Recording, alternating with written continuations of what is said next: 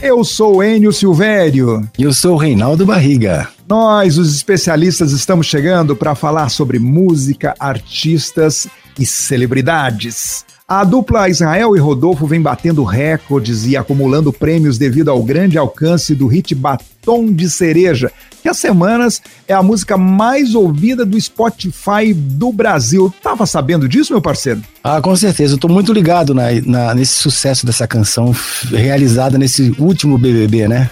Pois é, mas o que muitos não sabem é que grandes nomes do Nordeste recusaram gravar a canção, viu, Reinaldo? Olha, Wesley Safadão disse não para essa música, os hum. Barões da Pisadinha também disseram não, e o Raí da Saia Rodada também perdeu a oportunidade de bombardearem as paradas de sucesso, mas deram lugar para Israel e Rodolfo que apostaram na letra e com a participação de um dos integrantes do BBB 21, o Rodolfo, né, alavancou ainda mais a canção. A dupla fará uma live no Multishow no dia 21, Reinaldo. Puxa vida, vai ser uma grande expectativa, né? Porque é, é, é muito sucesso, eles estão com muita força, né?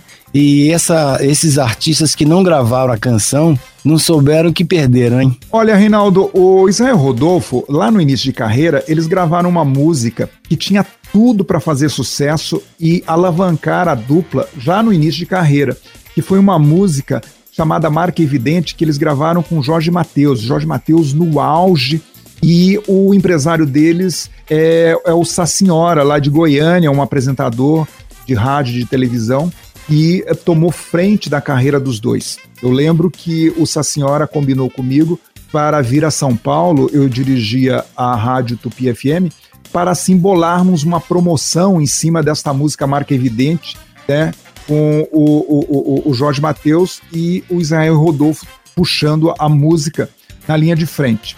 Ele falou: eu vou fazer um pé na estrada, começando lá pelo Rio Grande do Sul, e quando chegar em São Paulo, a gente faz e bola essa promoção. E ele veio subindo, Rio Grande do Sul, Santa Catarina, Paraná. Quando ele chegou no Paraná, ele me ligou, falou: Olha, não vai dar para chegar até São Paulo, eu tenho que voltar correndo para um compromisso em Goiânia. E assim frustrou a ideia de fazer uma promoção e bombar para o Brasil inteiro, uma vez que a Tupi FM era primeiro lugar absoluto entre todas as rádios do Brasil e aí poderia ter a chance de Israel Rodolfo é, estourarem daquela vez. Porque o, naquela época, quem mandava era Jorge Mateus. Então, quem colheu os frutos naquela época de marca evidente foi o Jorge Mateus.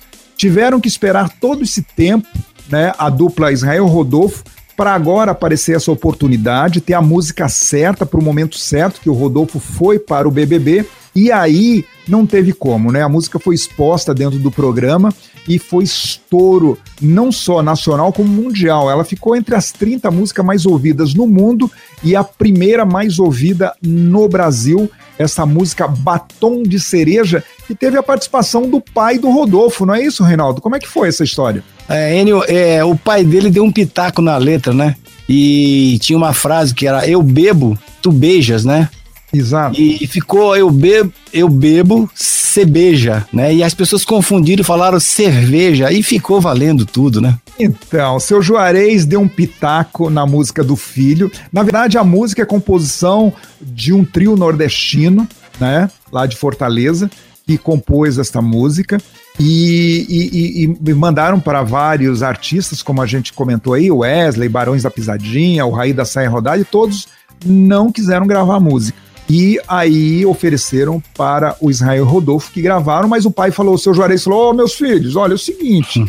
é, vamos mudar isso aí para esse negócio eu bebo, tu beija. Aqui no Goiás a gente não usa essa expressão não, aqui a gente usa eu bebo, cê beija. E assim mudaram. Só que quando eles cantavam, os fãs entendiam como eu bebo cerveja. Não foi assim, Reinaldo? Exatamente. E, e ficou desta maneira. Ah, ainda falando sobre esta situação, né, Reinaldo, dos artistas do Nordeste, chegando mais no público do sertanejo universitário, eu acredito, Reinaldo, e gostaria de afirmar aqui, que a gente está vivendo uma transição do sertanejo universitário já para um novo segmento de música, que eu arrisco em, em chamar de sertaneste, o sertanejo do Nordeste. Por que isso, Reinaldo? Quando Wesley Safadão gravou com Marcos Bellucci a música aquele 1%, ali eu acredito que foi o início deste movimento que a gente pode chamar de sertanejo, o sertanejo do Nordeste. O Wesley, logo em seguida, fez um acordo com o escritório uh, do Vila Mix, lá em Goiânia, e deu entrada, por assim dizer, ao mercado do sertanejo universitário. Logo depois vieram as irmãs Simone e Simária, vindo lá de Fortaleza também. Elas uh, abriram mão de uma carreira a uma banda chamada Forró do Moído e desceram para cá. Passaram por Goiânia, né? Também fizeram um contrato com o escritório do Marcos Araújo, né? Audio Mix, para ser mais preciso, e também foram recebidas de braços abertos pelo público do sertanejo universitário. Depois eh, veio os Barões da Pisadinha, veio o DJ Ives, né? E por último, agora a gente tem essa surpresa aí da dupla Israel e Rodolfo gravando uma música originalmente composta por nordestinos. Por que, que eu falo originalmente? Porque no passado, o início de carreira de Jorge Mateus foi regravando uma música do Aviões do Forró, Pode Chorar. É, um pouco antes, a, a, dupla dos Menotti, César Menotti e Fabiano, também no início de carreira regravou um sucesso chamado Leilão. Você lembra disso, Reinaldo? Eu lembro, eu, eu, eu tô quase entendendo que a hegemonia da música, é, nova música sertaneja, né, como você de, determinou agora, é, sertaneste, né? Eu acho que tá vindo aí uma onda nova, hein, Enio? É, eu acredito que a música vive de ciclos, né, Reinaldo? A gente teve nos anos 80 é, o auge do rock nacional. Depois, nos anos 90, a gente teve o Pagode 90. Quem não se lembra do Pagode 90? Você lembra, Reinaldo? Lembro, Tivemos sim. aí o Pagode 90. E depois nós tivemos, em 2000 a 2010, a Axé Music. E por último, de 2010 a 2020, o sertanejo universitário. Eu acredito que essa pandemia mostrou e acelerou mais a entrada de um novo segmento na nossa música brasileira, que eu arriscaria de chamar de sertanejo, o sertanejo do Nordeste.